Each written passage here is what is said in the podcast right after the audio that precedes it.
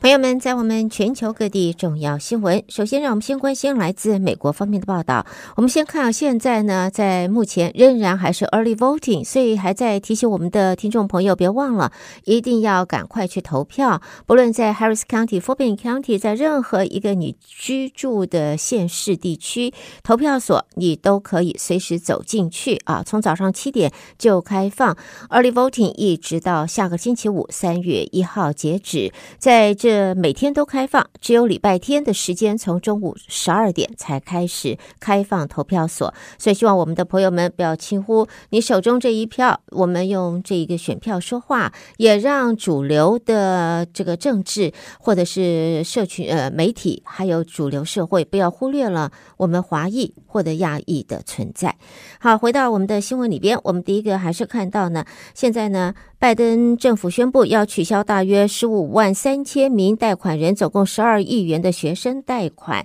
总统拜登宣布了这一新一轮免除学贷啊，或者是学生债务的措施，预料十五万人能够受惠，涉及的金额达到十二亿美金。相信他的这个举动呢，将对于拜登争取年轻还有非洲裔选民的支持会有帮助，为他在十一月大选可以营造有利的因素。拜登政府是在昨天宣布，这一次符合资格的民众需要满足三个条件：首先，已经登记加入就是 Saving on a Valuable Education 这个 SAVE 这个还款计划；第二次呢，还款的时间已经超过十年；第三点也是最初的贷款总额少于一万两千元。合资格的民众，他的债务将会。一笔勾销，打一个勾勾，画个叉叉就没有了。那么，按照与入息呃这个呃相关的一般的还款计划，接受房贷的人需要还款二十到二十五年之后才可以免除债务。但是如果他参加 Safe 啊，Saving on a Valuable Education 的计划之后，他只要还款十年，就可以把剩余的债务就一笔勾销了。教育部长在昨天的声明中说，这次决定是要向债务比较少的民众发出讯息，当事人只要尽责还款，就可以免除他剩余款项的负担了。另外呢，官员也透露，总统拜登正在考虑要颁布行政命令，设法阻止在南部边境的偷渡潮，包括显著收紧难民庇护机制在内。白宫说，共和党拒绝参议院跨党派小组在稍早前达成的协议，行政机关只能够出此下策了。不过，最终还是需要国会履行职责。不愿具名的官员表示，白宫拟定行政命令的框架包括了不少共和党所提出的严厉措施。包括禁止移民从边境口岸以外的渠道到美国来，当事人也要提出充分的证据才可以留在境内。那么官员强调，在目前这些条文正在经白宫律师审核，避免日后引发法律争议，也不排除在过程中还会出现变化，可能增加或者会放弃某些具体的构思。而谈到了这个非法移民，前美国总统川普计划，如果他再度当选总统，他首次要推行第一次任期内部分没有实践的政策。包括了征用军事基地来扣押无证移民，以及派遣军机把他们驱逐出境，强硬的程度甚至可能会超过他第一届的任期。分析则说，这个举动非但不切实际，而且还是危险，可能会开创军队进入社区执法的先例。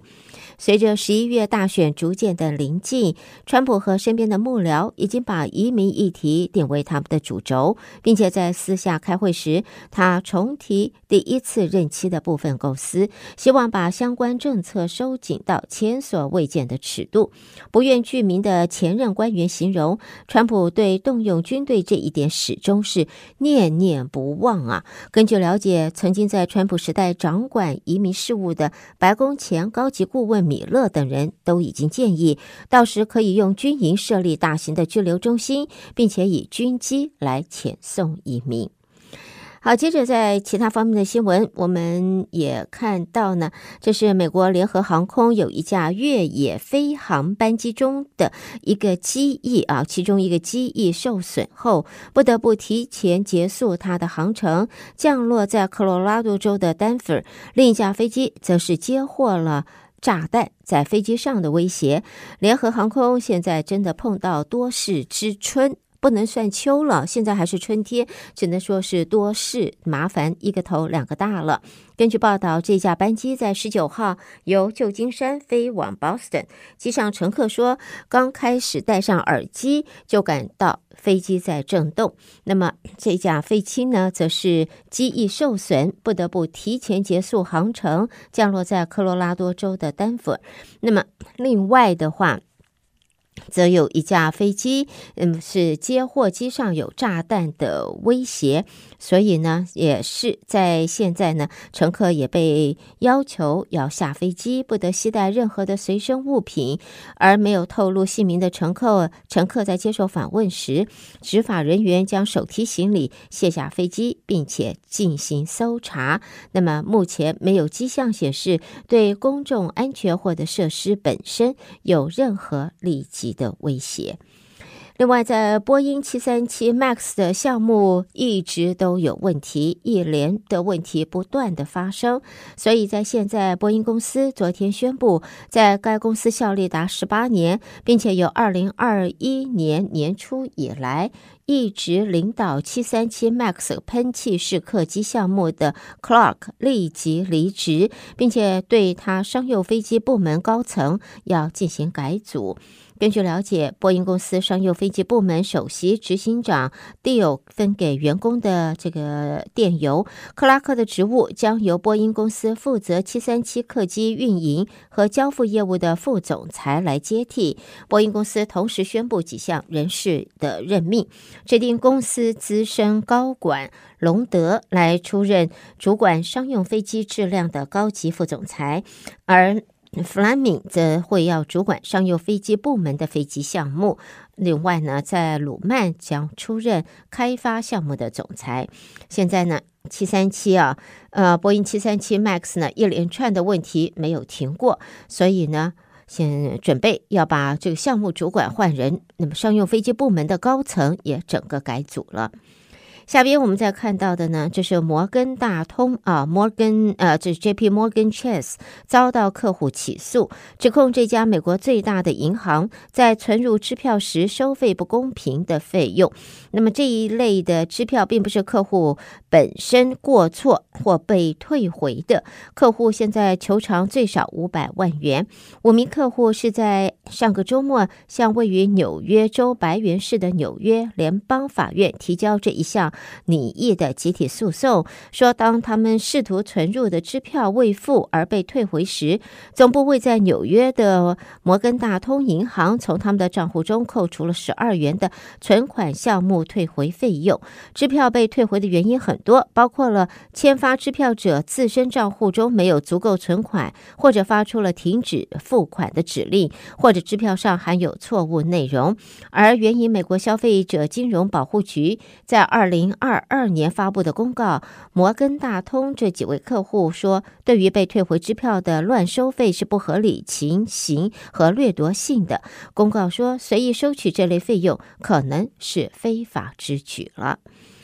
另外呢，在 Boston 华裔肿瘤学家吴巨英，现在因为成功的开创了一款新型的。癌症疫苗已经获得瑞典皇家科学院授予设备里奖，来表彰他对癌症研究的贡献。那么，在他的研究如果能够投入应用的话，可以让医生为病人量身研制疫苗，避免就是在免疫系统对抗，就是协助免疫系统来对抗病变的这一些细胞。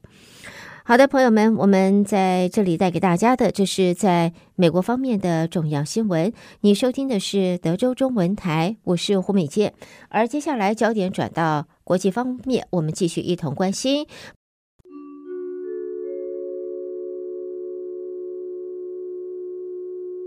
国际新闻带给大家。以前我们先看一下刚刚接到的消息啊，在这个星期四早上四点左右呢，AT&T 的这个塔台断电了，所以呢，现在呢，呃，是全国性。如果你是 AT&T 的用户，很可能全国性方面，全美国你都会有。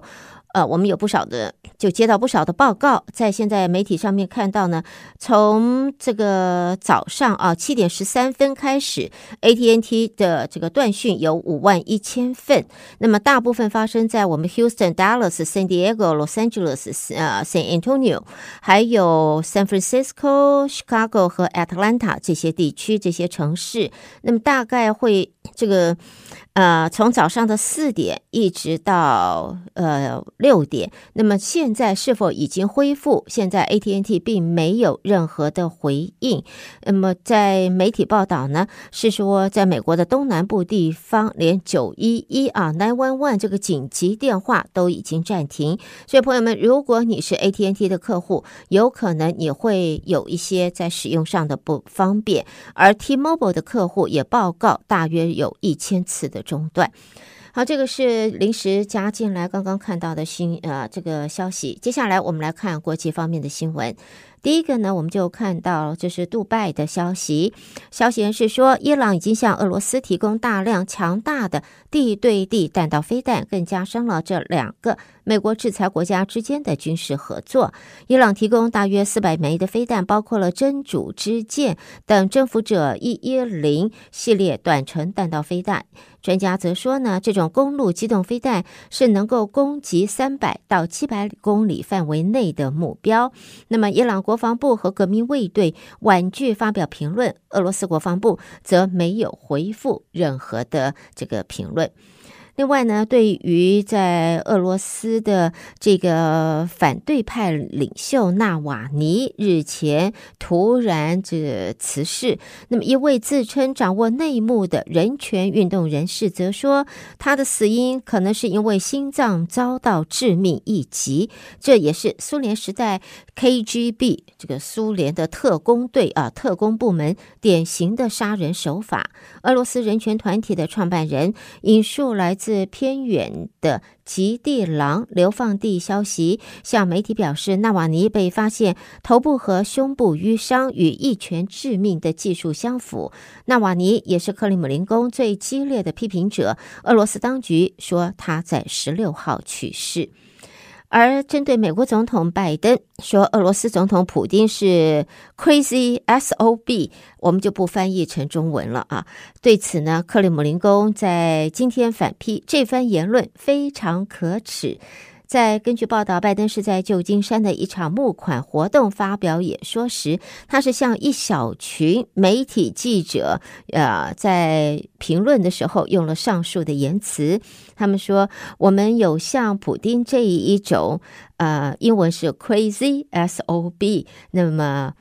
让。”呃，老是担心核子冲突等等。克里姆林宫的发言人说：“对国家本身，对美国来说，这是巨大耻辱。身为总统却使用这样的语言，真是可耻。”拜登在发表这番谈话时，也正否美国因为俄乌战争和俄国反对派领袖纳瓦尼在狱中逝世，与克里姆林宫的关系是陷入了冰点。接着我们看到南韩方面，南韩国防部长申元低在今天在国会答询时，他表示，美国如果因为北韩的恐吓而背弃与同盟国的条约义务，应该放弃他在国际上的领导地位。这番言论被认为是针对川普轻视同盟关系而来。在今天，呃，南韩国防部长在南韩的国会接受质询，被问及对美国前总统川普重返白宫可能进一步强化允许北韩保留核武论调的看法时，做出以上的回复。那么，对来自北韩的核武力的威胁，那么在南韩国防部长强调，继去年发表的华盛顿宣言，南韩政府和美国共同打造扩张阻止体系，北韩就算进行洲际弹道飞弹实战部署，韩美同盟也不会因此被削弱。在东京方面的消息，东京的地方法院为了判断是否要解散世界和平统一家庭联合会（简称统一教），在今天首度进行审问程序，听取日本政府和统一教方面的意见。那么在非公开的情况下进行的。相关人士透露，世界和平统一家庭联合会的会长在审问期间陈述意见之外，也会讨论之后审理案件的进行方式。日本政府根据听取要。整个是一百七十名受害者等人的说法，则主张就是统一教这一个包括了索取高额捐款和灵感商法行为，符合民法上的不法行为，造成损害极大。好，接着我们再看到最后看到的是香港方面的新闻。呃，这是英国平等与人权委员会说，如果员工执行日常事务的能力因为更年期症状而受到长期严重的影响，可以视同障碍。雇主依法有责任合理调整劳动条件，不可以歧视相关女性员工。根据这一个法定独立监管机关所做的调查，英国在近年有数起和更年期有关的劳雇争讼，公部门和私人企业的女性员工指控雇主没有考量更年期导致的生理和心理的变化，没有合理调整劳动条件，而使得员工离职。或遭受不公平的解雇。那么，在除了性别和年龄歧视外，更年期的歧视是否构成障碍歧视？历来呃交由法庭按个案情况日来认定的。那么，在英国的平等法对障碍的定义涵盖生理还有心理的层面，也长期被诠释为一年以上。日常事务则包括正常开关门等日常基本行为，以及在合理时间长度内专注工作等职场相关。举措，好的，这就是带给大家在国际方面的新闻。美国和国际新闻之后呢，我们在这儿稍微休息一会儿，稍后朋友们，我们再一同关心两岸方面的报道。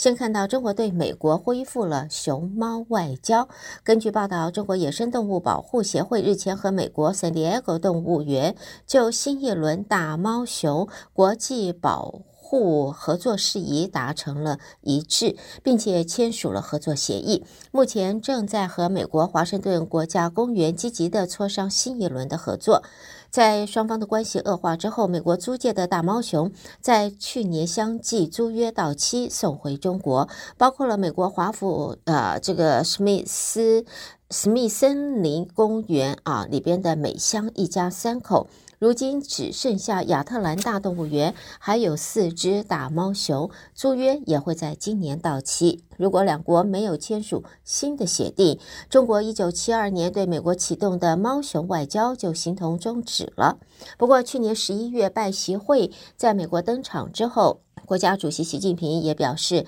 了解到圣地亚哥动物园和加州人民热切期盼大猫熊能够重返加州。大猫熊是中美人民友谊使者，中国方面愿意继续和美国展开大猫熊的保护合作。所以呢，圣地亚哥动物园表示，中国可能今年夏天会送来一对大猫熊。二零一九年，在这家呃这个动物园，最后两只大猫熊被送回了中国。那么现在呢，可以看到呢，中国对美国现在应该要开始恢复了猫熊外交了。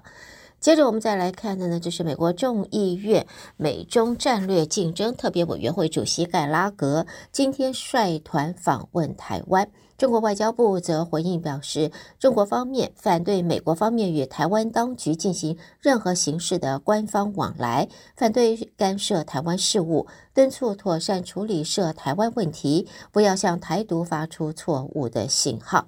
中国外交部发言人毛宁说：“台湾是中国领土不可分割的一部分，中国方面一贯坚决反对。”美国方面与台湾当局进行任何形式的官方往来，也表示敦促美国方面务必认清台湾问题的极度复杂性和敏感性，切实遵守一个中国原则和中美三个联合公报的规定，慎重妥善处理涉及台湾的问题，停止双方的官方往来，停止向台独分裂势力发出任何错误信号。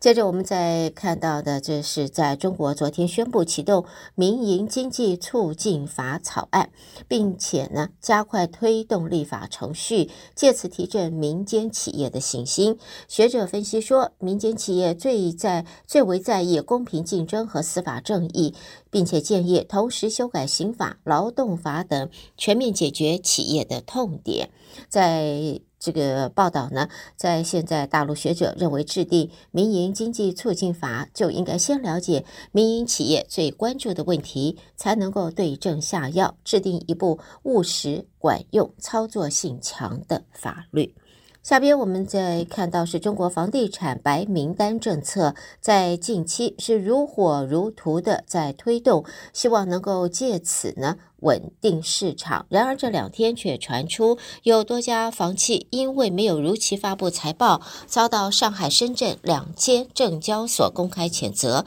包括了恒大地产也在里边。中国房地产白名单上路满一个月，根据中国住建部公布，到二十号已经有两百一十四个城市建立房地产融资协调机制，向商业银行提出了五千三百四十九个房地产项目白名。单目前已经获得融资的有一百六十二个项目，达人民币两百九十四点三亿元。好，接着我们再看中国大陆国台办发言人朱凤莲在昨天针对快艇翻覆案表示，中国方面强烈谴责台湾方面的暴力执法，又刻意隐瞒事实真相的做法，要求尽快公布真相，严惩相关责任人，并且应该向遇难者家属道歉。他表示，冰冻三尺非一日之寒，大陆方面强烈谴责台湾方面粗暴对待大陆渔民的行径，认为呢。这一次渔船翻覆事件绝对不是呃单单一例，也表示大陆将坚决维护同胞的合法权益。好，下边呢，我们再看到，这是在中国广州市南沙立新沙大桥，在今天早上被一艘货柜船撞断了，行经桥上的四辆车和一辆摩托车坠落。官方通报事故造成五个人死亡，三个人受伤，原因则是因为船员的操作失当，货船碰触桥墩而使得桥面断裂。最后，在香港方面呢，刚刚抵达香港展开为期七天考察调研的，呃，这是夏宝龙。这一次到香港是要与特区政府和社会各界共谋。就是谋划香港新阶段新发展。夏宝龙透过发文表示，那么是要贯彻落实国家主席习近平去年十二月听取行政长官李家超述职时的讲话精神，实地了解香港经济发展、地区治理等情况，与特区政府和社会各界共谋，呃，香港新阶段的发展，以更好维护香港长期繁荣稳定，推动一国两制行稳致远。好的，带给大家这是在中国方面的报道。下边我们来关心台湾方面的新闻。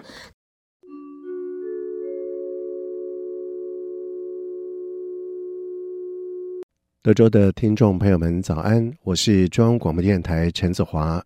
现在提供给您台湾今天的相关消息。美国联邦众议院美国与中国共产党战略竞争特别委员会主席盖拉格。率领跨党派重量级议员访团在今天抵台，蔡英文总统上午在总统府接见访团，欢迎并且感谢来访的跨党派议员，以实际的行动表达美国对台湾民主的坚定支持，更凸显台美间紧密的伙伴关系。同时，感谢中国特别委员会以及美国政府对台湾安全的重视。总统说。今年是台湾关系法立法的四十五周年，这项立法促进并且深化了台美的情谊。那么，中国特别委员会更在去年提出支持台湾十项政策建议的报告，展现对台湾安全的重视。我要感谢美国政府及国会持续透过国防授权法等方式，协助台湾强化自我防卫的能力，捍卫民主自由，守护区域的和平。同时，总统也指出。他希望中国特别委员会在去年经济报告提到的台美避免双重课税议题，能够早日立法完成，为台美双边企业投资创造更多的利基，打造互利共荣的经贸交流环境。另外，副总统赖清德在上午的时候在接见访团时表示，面对中国在各面向对国际社会展示强大的压力，台湾除了坚定以和平、对等、民主对话四项原则处理两岸关系之外，也会强化国防与国安的力量，向国际社会传达台湾守护自己的决心。而盖拉格则是肯定赖副总统在二零二四年总统大选的胜选谈话内容，并且表示赖副总统在美国国会有非常多的朋友。在他就任之后，美国也会一直和台湾站在一起。同时，盖拉格也表示，未来无论是民主党或共和党，都会尽力深化台美的伙伴关系。而针对美国大选是否影响美国对台政策的问题，盖拉格表示，无论谁当选美国总统，对台湾的支持都不会改变。他对此深具信心。盖拉格表示，中共分化民主与国际社会的动作正在失败。尤其是看到台湾与美国团结对抗独裁政权，在台美关系方面，盖拉格和中国特别委员会民主党首席议员克里旭纳莫提则是都强调，台美伙伴关系持续深化，他们对此相当有信心。中国大陆国台办称，金厦海域不存在禁限制水域，中国海警也宣布在该海域展开常态化执法巡查行动。陆委会副主委詹志宏在今天表示，我海巡单位仍会依照既往的职责守卫疆土，同时呼吁两岸的和平现状能维持下去，是双方共同的责任。任何一方破坏和平现状，不会得到好的结果。詹志宏说：“中国大陆他要怎么样宣布，那是他呃自己的这个主张。但是就两岸之间的相处，我想还是相互的尊重，会让这个整体的这个情势能够得以。”这个维持下来。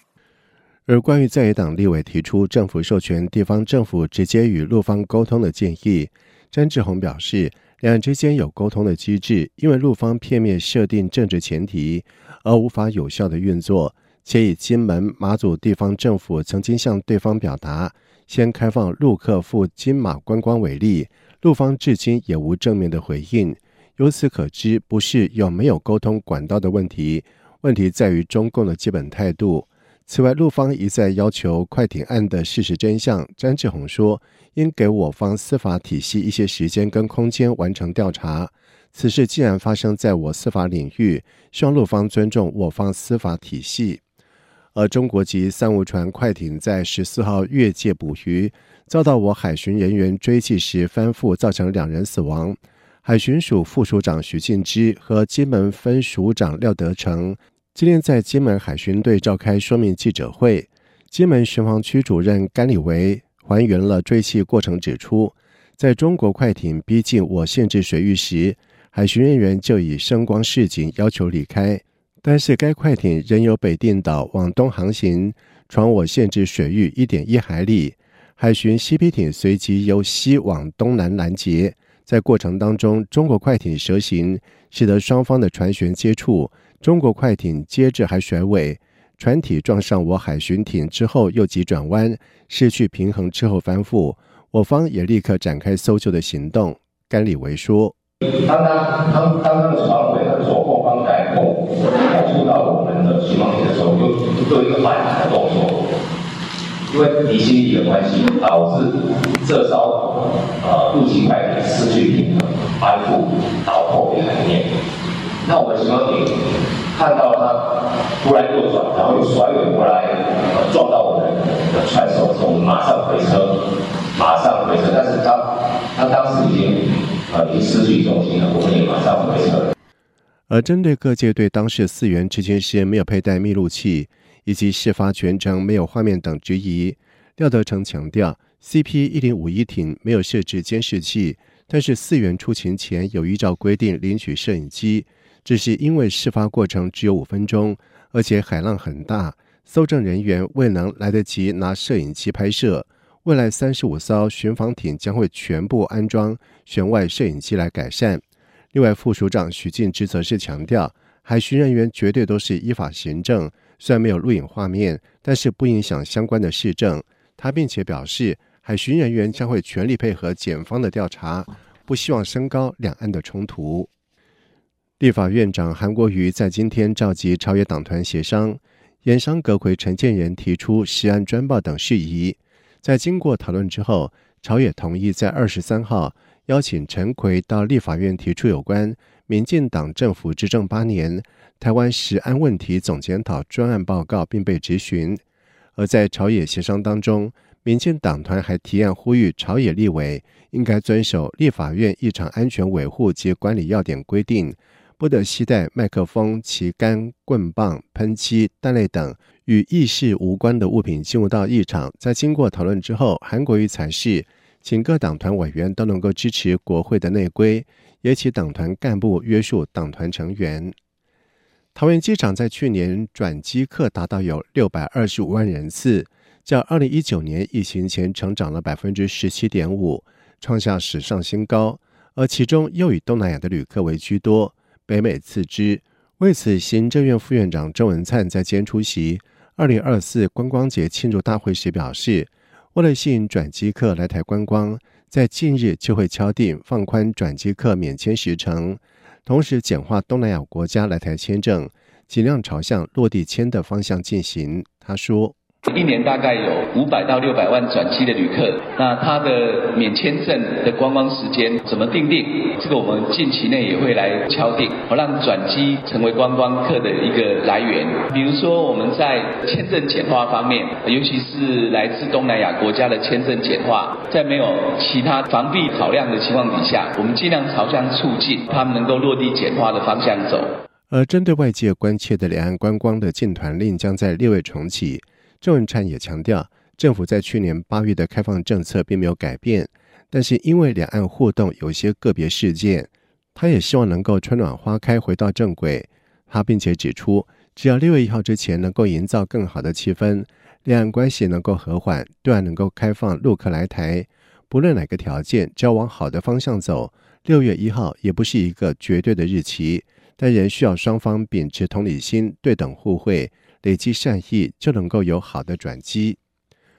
国防部法律事务司司长沈世伟在行政院会后的记者会中表示，现行陆海空军惩罚法是承袭民国十九年制定时的法律体系，已经有很多不合时宜之处，例如和保障公务人员健康权有关的释字七八五号，目前只能够透过解释的方式进行，或是采用行政命令。及其他的事务上的做法，没有一套完整的法律，因此国防部自五年前开始研讨修正陆海空军惩罚法，以及制定军人权益事件处理法。沈世伟表示，这次的修法希望能够达到三个目标，包括精进惩罚制度、完善程序保护及整合救济管道。